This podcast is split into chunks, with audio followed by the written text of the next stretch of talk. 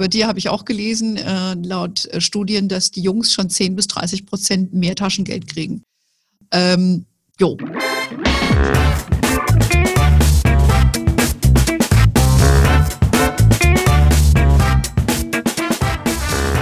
Ich begrüße euch super herzlich zum Her Money Talk, dem Geld- und Karriere-Podcast für Frauen. Heute geht es um Kinder, genauer gesagt um Mädchen.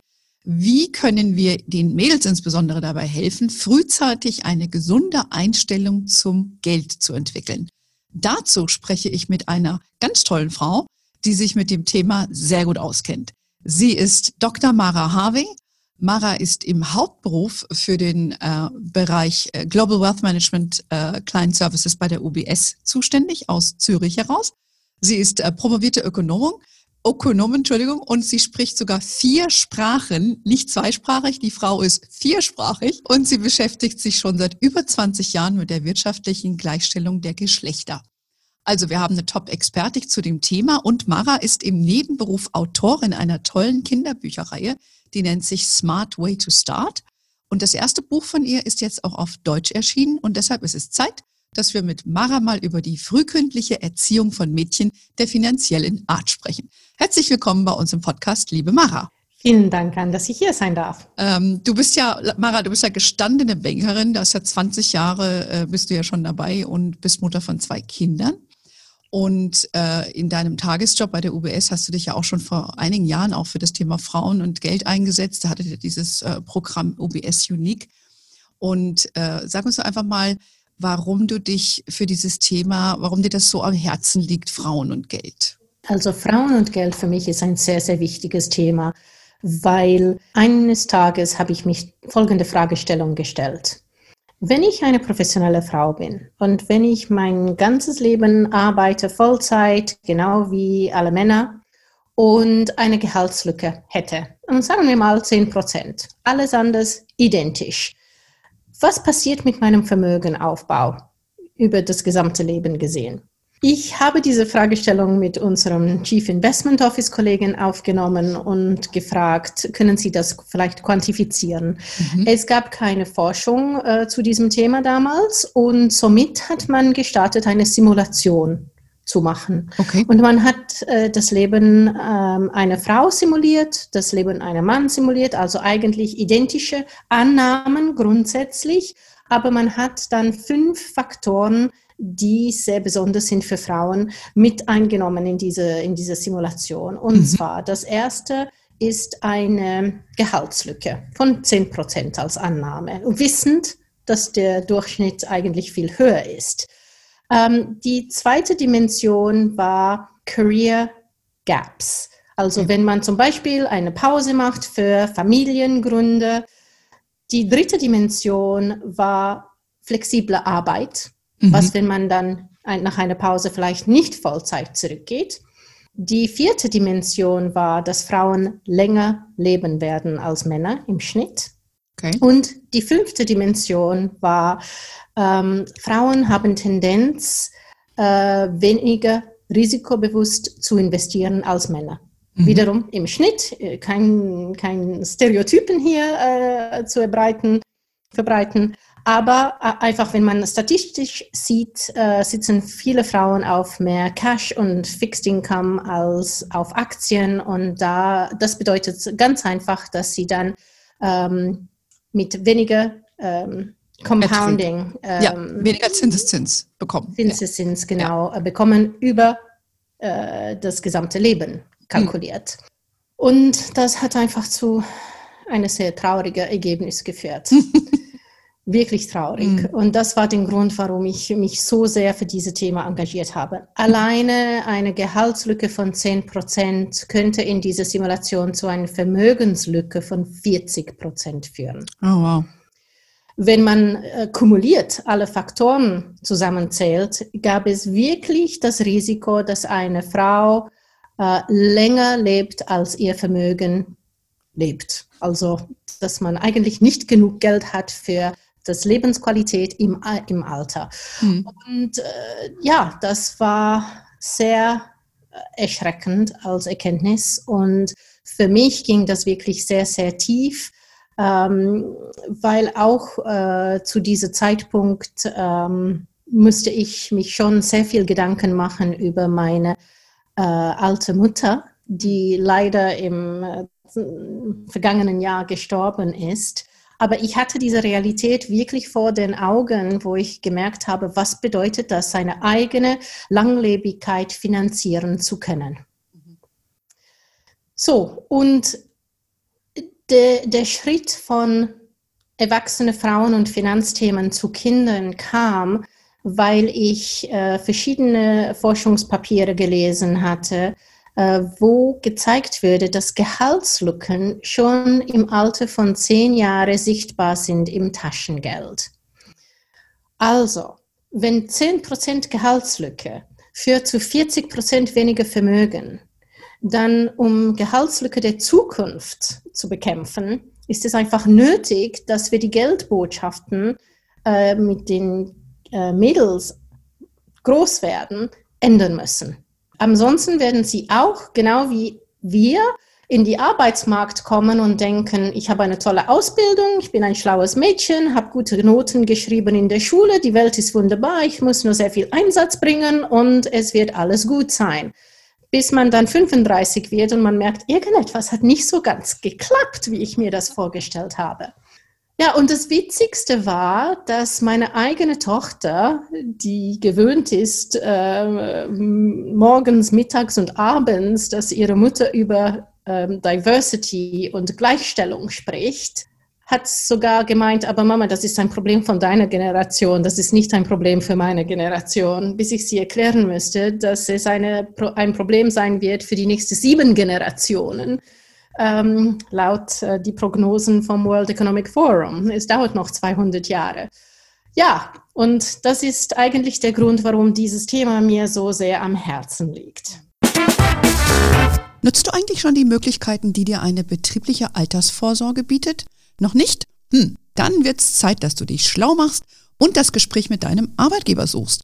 Denn mit Hilfe von deinem Chef oder deiner Chefin und dem Staat kannst du dir eine Betriebsrente aufbauen, die dann deine gesetzliche Rente im Alter aufpeppt.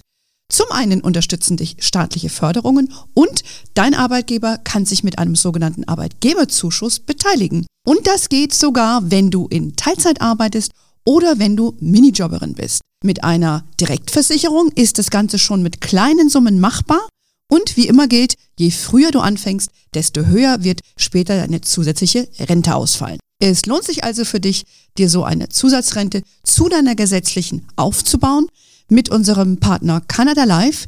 Der bietet genau solche Lösungen an. Mach dich doch gleich mal schlau auf deren Webseite canadalife.de denn die Versicherung mit dem, wie ich finde, super sympathischen Namen hat attraktive Lösungen für dich und es gibt gleichzeitig gute Renditechancen. Also nicht mehr warten und gleich mal bei canadalife.de vorbeischauen.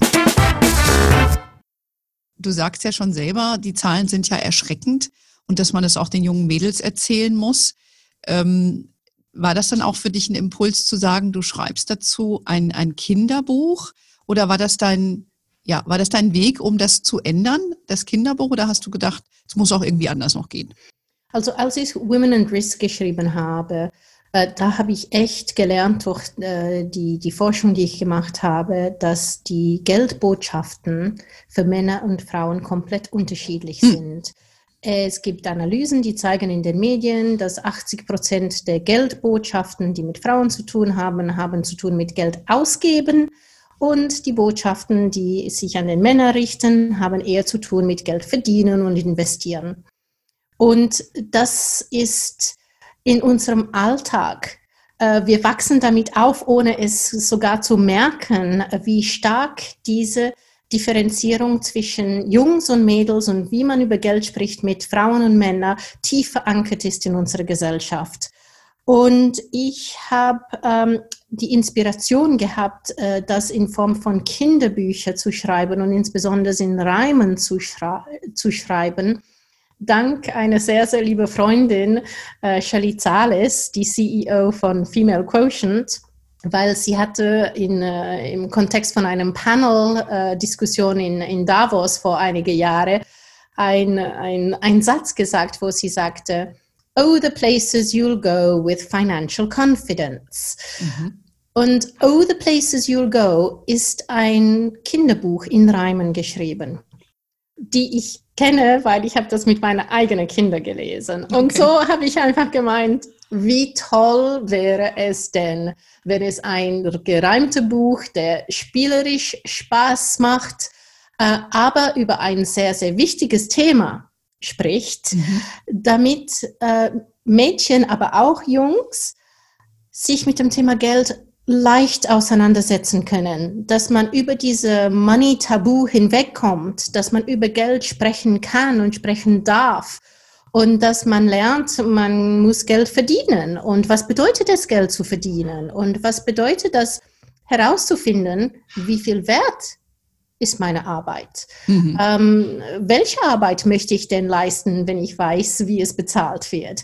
Und ist es möglich, dass kleine Mädels sich schon ganz früh mit diesem Thema auseinandersetzen können, äh, damit äh, sie vertrauter werden in dem Umgang mit, mhm. mit Geld? Mhm. Jetzt sprechen wir gleich mal drüber, wie, wie man das dann konkret angeht. Ich fand das, was du eben äh, gesagt hast, sehr, sehr bezeichnend, dass sich die Geldbotschaften an ähm, Jungs eher oder an Männer ja, eher ums Anlegen gehen und investieren als ähm, bei den Frauen, wo es eher ums Ausgeben geht. Das finde ja. ich sehr, sehr schön formuliert, weil ähm, wenn du dir die Frauenzeitschriften in der Vergangenheit angeschaut hast, da ging es ja auch immer nur Kleider. Ne? Wie, wie mache ich das? Da hat keiner groß über Geld gesprochen und bei Männern war das schon immer anders.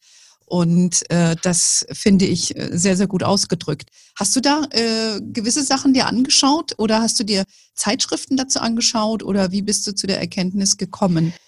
Es gab eine Studie, die in England äh, durchgeführt wurde, ähm, die hunderte von Medienbotschaften analysiert hatte, ah. im englischsprachigen Raum. Mhm, mh. Ja.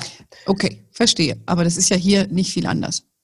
Nee, gehe ich auch davon aus nicht. Also nein, wenn man nein. dann, wenn man dann mit, diese, mit diesem Blickwinkel auf die Welt schaut im mhm. Alltag, man merkt, dass es tatsächlich überall so ist. Ja, ja, das ist ja auch der Grund, warum ich Hermanni äh, gestartet habe, weil die Ansprache für Frauen auch ein bisschen anders zu sein hat, weil wir natürlich auch an, es anders gewohnt sind, über diese Dinge zu sprechen oder vielmehr nicht. Und auch diesen Jargon, der bei den Männern vorherrscht, ähm, einfach nicht mögen ja, oder die ja. Masse von uns das einfach nicht mag. Das heißt nicht, dass wir dümmer sind, sondern äh, wir wollen halt ein bisschen anders wahrgenommen werden. Das finde ich sehr interessant, ähm, äh, dass, dass es die Engländer da ein bisschen äh, empirischer erhoben haben, als hier bei uns das der Fall ist. Ähm, wir haben ja nun, du hast ja nun gesagt, ähm, auch ein bisschen was zu den Vorbildern und Dingen, die einem da vorgelebt werden. Ähm, was, ähm, was, was, was ist denn da die Rolle von Vorbildern für die Kinder? wenn ich jetzt zu Hause bin, man sagt ja auch, und du glaube ich auch, wenn man fünf Jahre alt ist, ist man gefühlt als Mensch fertig. Ja? Ähm, sollte man dann oder wie sollte man denn mit Kindern dann über Geld sprechen, damit sich da was ändert? Weil mit fünf Jahren, das ist ja schon sehr jung, also das habe ich bei dir in deinen Unterlagen so gelesen, ähm, ist man dann wirklich schon fertig und, und kann man dann ansetzen mit drei, sage ich mal, um schon was zu bewirken? Mhm. Erzähl mal ein bisschen, wie, wie du das siehst. Ja, also ähm, die Art und Weise, wie man als erwachsene Menschen mit Geld umgeht, ist im Breiten schon definiert im Alter von sieben Jahren. Sieben Jahre, das, nicht fünf, okay. Mhm. Genau, das würde man kaum glauben, aber so in diesem Alter, sage ich mal, die ersten paar Schuljahren äh, sind wirklich die Jahre, in denen die Kinder wirklich äh, ihre, ihre ihre Art und Weise, Geld zu betrachten und äh, Geld zu managen, zu nutzen, zu verstehen, geformt wird. Mhm. Ähm, Im Alter von fünf Jahren ist die Selbstbewusstheit entwickelt. Und das ist eine kritische Alter für Mädels. Und das ist genau der Grund, warum ich möchte, dass Geldbotschaften auch viel früher als nur sechs, sieben Jahre aufgenommen werden, weil wir müssen die Mädels schon ermutigen, überhaupt über das Thema sprechen zu wollen hm. in einem sehr früheren Alter. Verstehe. Und ähm, warum bin ich dafür, dass man so früh wie möglich startet? Geht einfach um Folgendes. Kinder kriegen so viel mit von uns über Geld, alleine indem sie uns beobachten als Eltern.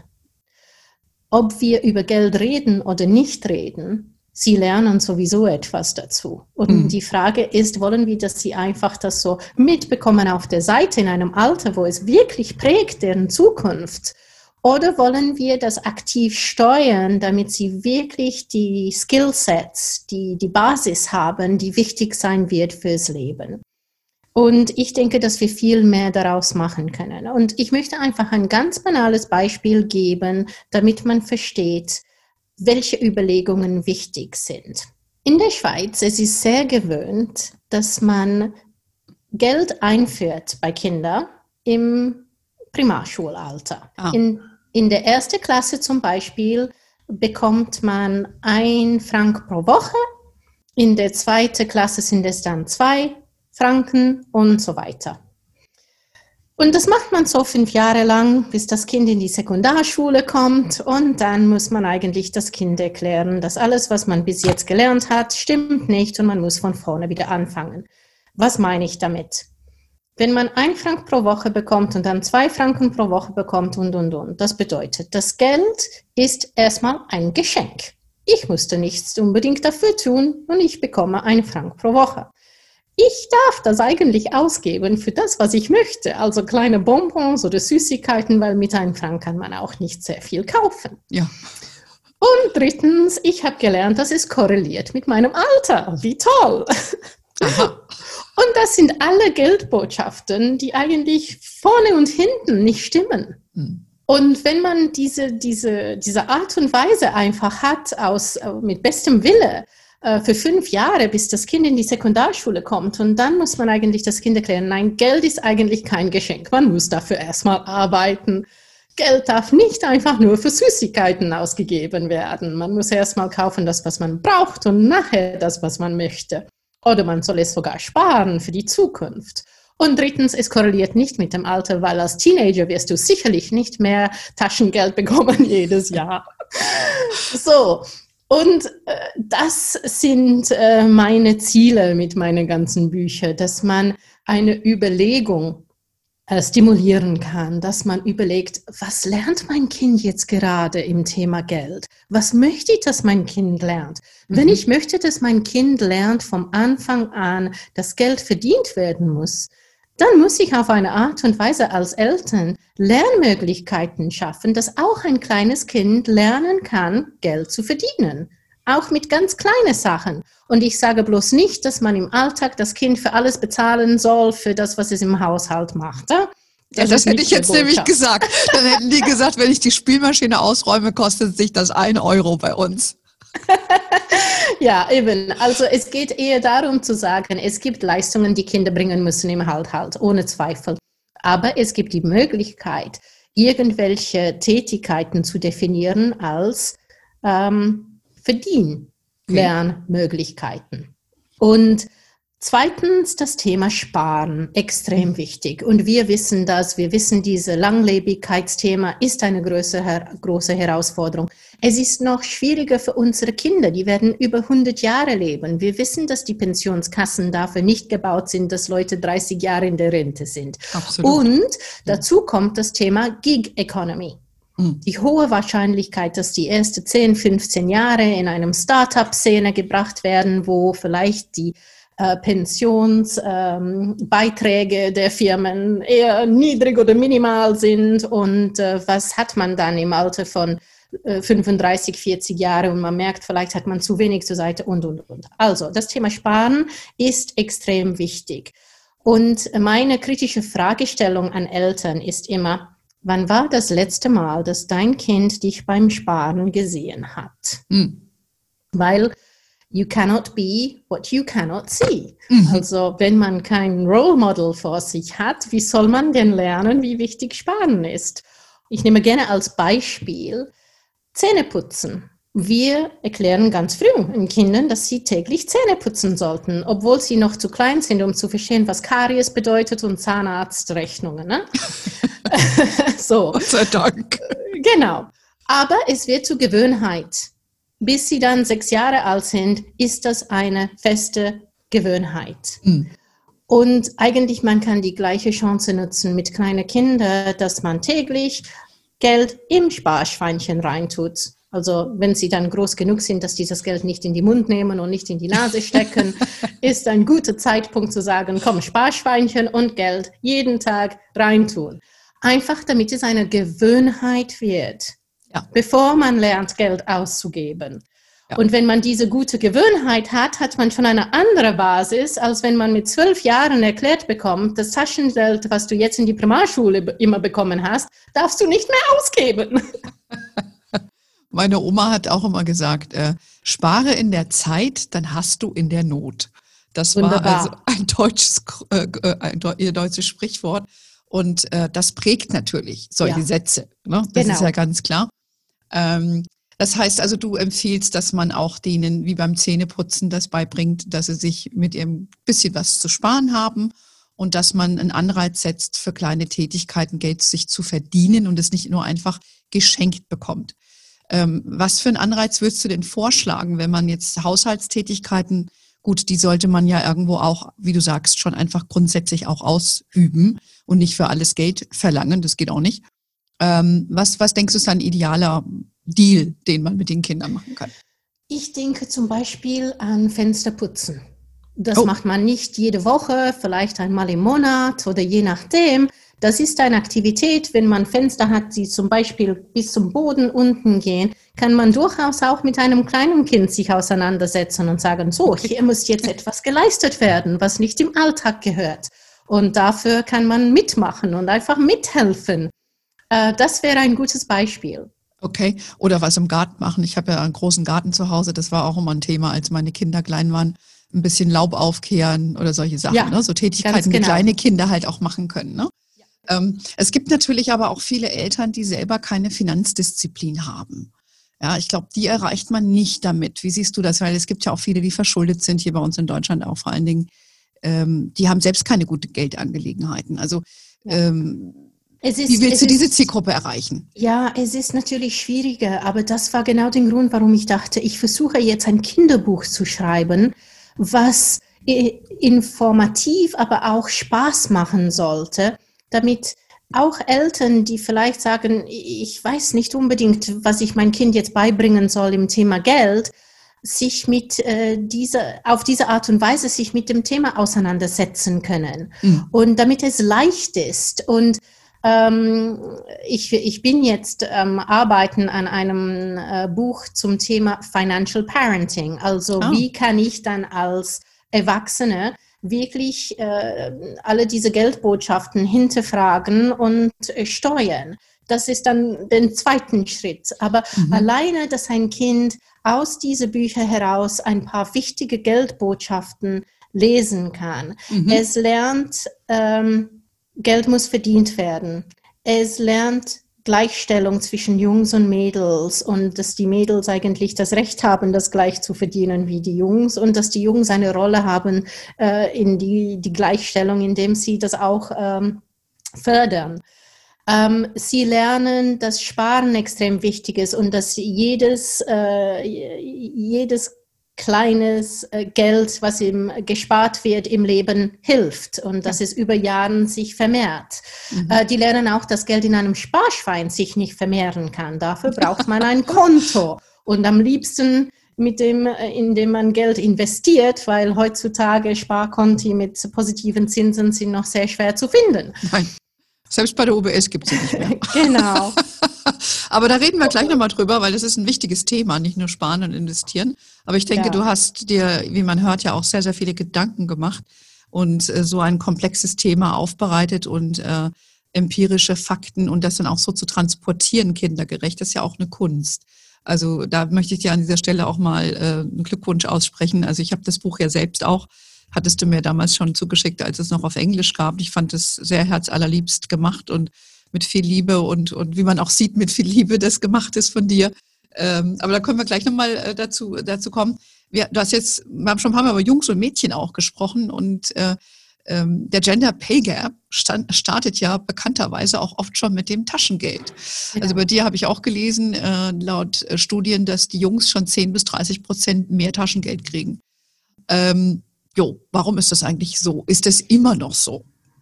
Es ist immer noch so. Hm. Und es ist nicht, weil Eltern per se gegen ihre eigenen Mädels diskriminieren. Es ist, äh, dass diese Geldbotschaften so verzerrt sind in unserer Gesellschaft, dass wir auch ohne es zu merken, ähm, die gleichen Geldbotschaften an unsere Kinder übertragen. Wir sprechen auch mit Jungs mehr über Geld verdienen, als wir sprechen mit Mädels über Geld verdienen. Ähm, die Mädels sind vielleicht die, die mit der Mama im Supermarkt gehen und die Jungs vielleicht helfen Papa beim Autowaschen. Es sind stereotypische Beispiele, aber diese Unterschiede sind einfach in unserer Gesellschaft so stark verankert, dass wir merken gar nicht, welchen Einfluss das hat über die Gelderziehung von unseren Kindern. Und einfach mehr Bewusstsein ist extrem wichtig, weil statistisch gesehen, Jungs bekommen mehr, weil sie nach mehr fragen als die Mädels. Ja. Und das kommt zurück zum, zum Thema Geldtabu. Mhm. Also es, es ist immer noch wahrgenommen als unhöflich für ein Mädchen oder für eine Frau über Geld zu reden. Und ja. wir müssen über diese Hürde hinweg. Wir müssen ja. wirklich Mädels ermutigen, über Geld zu reden und nach Geld zu fragen. Hm. Ähm, das, das ist genau der Punkt. Äh, nur wie, wie, ich denke mal, also dein Ansatz ist ja zu sagen, indem man über diese Kinderbücher eine Sensibilität erfährt, vielleicht auch die Eltern dann sensibilisiert werden, dann ändert sich was. Ist das, das ist dein Lösungsvorschlag dafür. Ist es korrekt? Ich äh, versuche das auf diesem Weg zu ändern und sagen, über Geld muss man sprechen. Mhm. Und über Geld muss man insbesondere mit Mädchen sprechen, mhm. weil ansonsten, äh, die kommen auch dann auf die Arbeitsmarkt mit den gleichen Zurückhaltungen wie unsere Generationen. Genau, und das Thema ist ja auch Berufswahl. Du hast es eben schon ein bisschen anklingen lassen. Ähm, es gibt ja da auch Auswertungen dazu. Ich weiß es auch von meinem persönlichen Umfeld die wenigsten Frauen wählen einen Beruf aus nach ihren Einkommenschancen, sondern die machen etwas, was ihnen Spaß macht. Mhm. Ähm, wie kann man das vereinen? Also ich finde es eigentlich schon wichtig, dass man an dem, was man tut, auch Freude hat. Also ich persönlich möchte das auch machen. Ich möchte keinen Job machen, wo ich morgens reingehe und äh, mein, äh, ich sage ich mal, mein Gewissen abgebe, was aus meiner Sicht manche Männer tun. sondern ich möchte was machen, was meine Leidenschaft äh, und mein, mit, mit meinem Gewissen vereinbar ist. Was kann man tun, um, um das ähm, den Mädchen ein bisschen zu sensibilisieren, dass man das verknüpfen kann und auch sollte?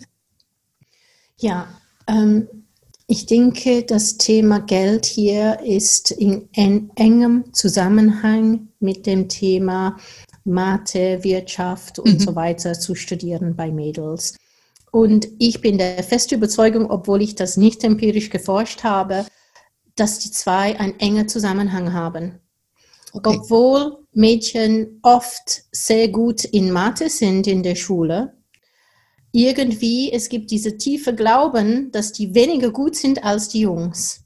Mhm. Und ähm, äh, das Gleiche ist weniger sattelfest, wenn es geht ums Geld und Geld zu verdienen und, und, und.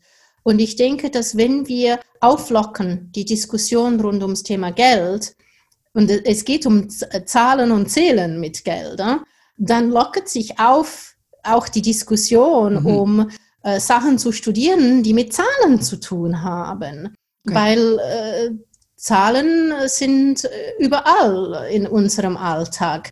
Und es ist erstaunlich, wie gut Frauen mit kurzfristiger Budgetierung und alle möglichen Zahlungen zu tun haben. Mhm. Äh, und äh, sie können das bestens organisieren meistens. Mhm. Jetzt, ich weiß, es gibt natürlich auch das ganze Thema von Credit Card Debt äh, und Verschuldungen und so weiter, das ein, ein gesellschaftliches Problem ist heutzutage. Ja, aber kein aber, rein weibliches. Ne? Genau, genau. Ja. Und das bringt mich auch zum, zum, äh, zu der zweiten Dimension, wenn ich da gleich äh, das Thema vertiefen kann. Verschuldung ist ein Problem, der noch größer geworden ist in einer Welt, wo Geld digital wird und mhm. digitaler wird und fast nur noch digital ist. Und ich bin der festen Überzeugung, dass wir müssen Wege finden, Geld wieder sichtbar für Kinder zu machen. Mhm. Weil das Verhältnis zu Geld ist eine komplett andere, wenn du die Münze in die Hand hast und dass sie, sie im Laden an jemandem weggeben musst als wenn du auf einem App oder mit einem Telefon einfach so Piep machst und das Geld ja. ist fort. Ähm, und das ist entscheidend in der Erziehung um das Thema Geld.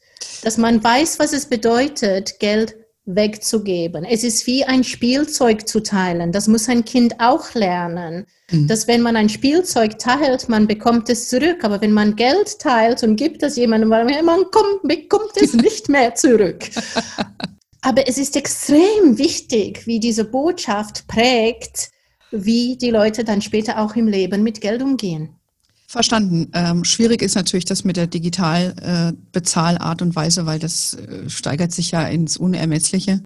Das wird ja noch eine Herkulesaufgabe sein. Ja. Aber ich sag mal so, dein An wir, wir reden jetzt erstmal über die kleinen Kinder und versuchen das denen, äh, du, du denen zu vermitteln. Ein anderes, äh, einen anderen Aspekt, den ich äh, sehe bei den äh, Frauen im Gegensatz zu den Männern oder bei den Mädels, die dann später Frauen werden, ähm, viele Frauen sind dann vielleicht ganz gut im Sparen oder auch hier in dem Kleinen, so Haushaltsbuch vielleicht noch führen und solche Sachen. Aber sie sind nicht gut im Investieren. Du mhm. hattest das ja auch in deiner empirischen mhm. Forschung gesehen, dass die Frauen das eher sicherheitsbewusster sind. Äh, wie kann man das ändern? Hast du da auch einen Vorschlag in einem deiner Bücher? Weil du hast ja insgesamt fünf, glaube ich, geschrieben. Das gibt eins auf Deutsch. Ähm, und ist das auch ein Thema in einem der Bücher, nicht nur Sparen zu vermitteln und, und auch investieren? Also investieren noch nicht. Äh, da okay. muss noch ein Buch geschrieben werden okay. für Kinder über das Thema Investieren. Musst du noch und, mal wiederkommen. Äh, genau, und auch zum Thema Philanthropie. Wie macht man das mhm. richtig und strategisch? Äh, weil okay. es gibt vieles, viele Art und Weise, Geld wegzugeben, die eigentlich nicht eine positive Wirkung haben.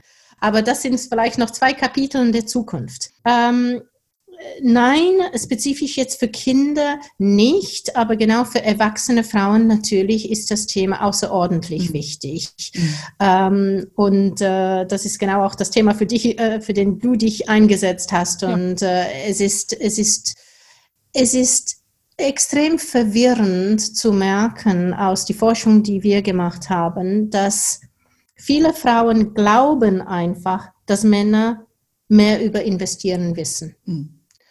Und es ist gar nicht bewiesen. Es ja. ist überhaupt nicht bewiesen, im Gegenteil. Und es gibt auch ähm, äh, eine Studie äh, von einer wunderbaren Dame, Anna Maria Lusardi, eine wirklich Expertin in Financial Literacy, die zeigt, dass äh, wenn Erwachsene gefragt werden, ob sie denken, dass sie gut mit Geld umgehen können, ähm, sage ich mal jetzt, über 70 Prozent sagen ja auf jeden Fall sehr gut. Und unter die Millennials war die Prozentsatz auch über 60 Prozent. Wenn Sie aber dann sechs Kernaufgaben machen müssten zum Thema Inflation, Zinsen, der Zinsen und Diversifikation, nur knapp 23 Prozent der Erwachsene haben das richtig gemacht mhm. und nur 16 Prozent der Millennials. Und das was über, über ähm, Männer und Frauen hinweg. Mhm. Aber das zeigt, dass es erstens eine Überschätzung gibt von den eigenen Fähigkeiten, was hm. sehr, sehr traurig ist, weil das bedeutet, dass man nicht wirklich versteht die langfristigen Konsequenzen von den Finanzentscheidungen, die man vielleicht trifft. Und wir wissen, dass eben Frauen sind noch ähm, zurückhaltend im langfristigen äh, Money Management. Und äh, das ist einfach eine verpasste Chance, weil man kann nicht warten, bis man 40 ist oder 50 ist oder plötzlich alleine ist, äh, um zu merken, ich habe nicht genug Kontrolle über meine Finanzen gehabt. Das ist ganz elementares ähm, äh, finde ich ganz elementar, was du da sagst. Das wäre nämlich auch die nächste Frage gewesen. Wie, wie bringt man das den Mädels bei, nachhaltig finanziell eigenständig zu sein und zu bleiben? Weil ähm, viele dann auch heiraten, Beziehungen eingehen und dann lassen sie das schleifen, stelle ich heute auch immer wieder fest. Wie kann man das, äh, ich sag mal, den Mädels äh, jung schon bei vermitteln, dass man diese Selbstständigkeit und dieses Selbstverständnis behält? Was ist da dein, deine Empfehlung? Also ich denke, das hat wirklich zu tun mit den Geldbotschaften, mit mhm. denen man wächst, über die Geld, sag ich mal, technische Kenntnisse hinweg. Mhm. Das sind genau diese Botschaften wie spare in die Zeit, dann hast du in die Not. Äh, bei mir war das immer, ähm, wenn man äh, eine Arbeit macht, dann soll man es genau und richtig machen. Ne? Mhm. If a job's worth doing, it's worth doing properly. Right. Diese, diese Genauigkeit. Ähm, und es gibt dann auch äh, die Geldbotschaften, äh, mit, äh, mit denen ich groß geworden bin, durch die schlechte Erfahrung, die meine Mutter gemacht hatte, mhm. weil sie hat sich im Alter von 45, 40 Jahren scheiden lassen und hatte die Verantwortung, Verantwortung für zwei junge Mädels. Und dann hat sie jeden Tag gesagt, du musst finanziell unabhängig bleiben im Leben. Aus schlechter Erfahrung leider. Ja, ja. Ähm, aber es, es wäre ideal, wenn man das lernt, nicht nur aus die schlechten Erfahrungen der eigenen Eltern, aber als, als grundsätzliche Basis, dass man sagt, als Mensch, wenn wir 100 Jahre leben wollen und werden, müssen wir selber schauen, dass wir uns die Mittel geben für diese Langlebigkeit. Mhm. Und es gibt vielleicht Phasen im Leben, wo man die Chance hat, auf einem Partner ähm, zu äh, lehnen dürfen und äh, eine Balance finden, auch in der Familie. Mal ist es der eine, mal ist es der andere. Aber man muss für sich als, als Individuum und als Paar immer schauen können, dass es eigentlich nicht zu einer Krise führen kann. Ja, also ich stimme dir voll und ganz zu, weil ich sage auch immer, es ist ähm, jedem seine persönliche Entscheidung, wie man sein, seine Partnerschaft lebt äh, oder sein Familienleben lebt ob man arbeitet, Teilzeit, gar nicht, wie auch immer. Genau. Aber man sollte wissen, was seine, Finanz äh, was seine persönlichen Lebensentscheidungen für finanzielle Konsequenzen haben. Und das ist ja im Kern, was du dann auch äh, sagst. Und ich denke mal, mit deinen Büchern leistest du auch sicherlich einen wichtigen Beitrag. Wir sollten gucken, dass wir jede Menge davon verstreuen können hier in Deutschland, dass wir das für sich lesen. Sehr ähm, gerne. Wir haben ja, ähm, deine Bücher habe ich schon ein bisschen beschrieben, die sind ja so, und du auch, in Reime verpackt und sehr schön illustriert. Äh, was haben denn deine Kinder gesagt zu den Büchern? Also meine Tochter, als sie das erste Buch gelesen hat, hat gemeint, ach Mama, wie herzig, aber ich verstehe nicht den Sinn der Sache. Warum oh. soll ein Mädchen weniger verdienen als ein Junge? Ah. Mhm. Das war ihre erste Aussage. Sie hat nicht, sie, sie dachte, ja, die Geschichte ist wunderbar, es ist alles super, aber warum? Mhm. Warum muss man betonen, dass das Mädchen ja. weniger Geld bekommen hat? Sie konnte nicht nachvollziehen, äh, den Grund. Und ich musste es ihr erklären. Und ähm, äh, viele Leute auch haben mich äh, gefragt, warum muss man mit kleinen Kindern über Geld äh, und Gleichstellung reden? Ich meine, die sind zu klein dafür. Aber ich bin der Überzeugung, wenn man nicht darüber spricht, dann wissen die Leute auch, dass es ein Pro die wissen nicht, dass es ein Problem gibt mhm. und dass sie gewappnet sein müssen mit den Fähigkeiten, diese Probleme für mhm. sich selber auch im, Le im, im Leben zu lösen. Ähm, und ähm, das, äh, ich denke, ist auch äh, die Reaktion, ähm, die viele andere Eltern hatten, die aber dann im, im Big Picture verstehen, äh, der Sinn der Sache. Eine sehr, sehr wichtige Feedback, die ich sehr früh bekommen habe, war, das soll aber nicht nur für Mädels sein. Es ist extrem wichtig, auch für alle ja. unsere Söhne. Okay. Und äh, aus diesem Grund, ich habe dann versucht, jetzt, äh, wo immer ich gehe, zu sagen, ja, es würde mit einem Ziel ähm, äh, Mädels äh, zu unterstützen geschrieben, aber die Bücher sind so geschrieben, dass sie eigentlich neutral sind für Jungs wie Mädels. Alle Kinder dürfen davon profitieren, aber insbesondere mit Mädels, wie gesagt, äh, die, die Selbstbewusstheit wird im Alter von mhm. fünf Jahren geformt und dadurch äh, ihr ganzes Leben geprägt wird. Wir müssen diese hm. Diskussion mhm. mit Mädels führen. Genau, das finde ich eine ganz tolle Sache und es ist ja auch äh, wichtig, das haben wir ja auch, erleben wir beide ja auch, wir sind ja beide in der Finanzbranche und machen da Karriere und haben beide auch äh, dies, dieselbe Falle, sind wir auch gefühlt reingetappt und haben gedacht, naja, es wird schon durch Leistung und so weiter, bis wir gemerkt haben, das ist nicht so. Und deshalb gibst du das heute auch weiter. Ich das ja eh auch, aber ich finde das ganz elementar, äh, wenn die Mädels das in dem Alter nicht verstehen. Das ist eigentlich auch nicht schlecht. Das heißt, sie wachsen nicht auf mit diesem Korsett, dass sie sich irgendwie als Mädchen oder wie früher, ne, äh, wahrhaftig in ein Korsett geprägt äh, fühlen. Das ist ja schon mal eine gute Nachricht, aber dass das einfach dann am Kopf bleibt. Deshalb ist das so eine wichtige Arbeit, die du da eigentlich machst. Ja, wir sind eigentlich jetzt schon zum Ende gekommen von unserem tollen Podcast. Wir hätten hier noch weiter plaudern können. Hast du noch ein abschließendes ähm, Money-Erlebnis, was du teilen möchtest oder zählst uns was zu deinen Zukunftsplänen? Aber das haben wir, glaube ich, auch schon ein bisschen besprochen. Also die wichtigste Teil von meiner Arbeit, ich denke, habe ich noch vor mir. Und zwar ähm, Geld und Nachhaltigkeit mhm. zusammenzubringen. Mhm. Äh, das ist das fünfte Buch, die gerade jetzt geschrieben würde. Eine Kopie ist unterwegs zu dir. Ich hoffe, okay. es wird dir gut gefallen. Gut, freue ich mich. Äh, und, und es geht wirklich darum, auch Kinder beizubringen, dass wenn wir Geld ausgeben und wenn wir später dann im Leben Geld investieren, wir können vieles bewirken und viel Gutes tun. Und ich möchte, dass jedes Kind aufwachsen kann mit positiven Geldbotschaften und verstehen, wie, wie viel Schönes noch vor sich steht im Leben. Das ist ganz fantastisch. Wir reden dann wieder, wenn das neue Buch da ist.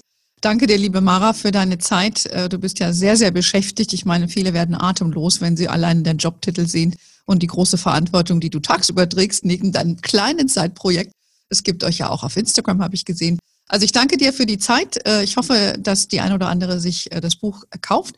Äh, es heißt A Smart Way to Spend. Gibt es auch einen deutschen Namen dafür? Das habe ich jetzt gar nicht nachgegoogelt. Auf, auf Deutsch heißt es Martis erstes Geld. Ah ja, Martis erstes Geld. Okay, also auf Deutsch. Äh, gibt es bestimmt bei dir auf der Homepage. Gibt ja auch A Smart Way to Spend, habe ich gesehen, eine Homepage. Es gibt euch ja. auf Instagram. In diesem Sinne, guckt doch einfach mal da drauf. Das ist Unpaid äh, Werbung, wie man so schön sagt, weil wir einfach finden, das ist eine tolle Sache. Und ja, ich danke euch heute wieder fürs, fürs Zuhören. Hoffe, ihr konntet ein paar Inspirationen wegnehmen. Ihr wisst ja, ihr findet uns auf Facebook, LinkedIn, Instagram. Ähm, die Facebook-Gruppe könnt ihr gerne auch weiter diskutieren. In diesem Sinne, um, we are wherever you are. Have a wonderful day. Until next time und ciao.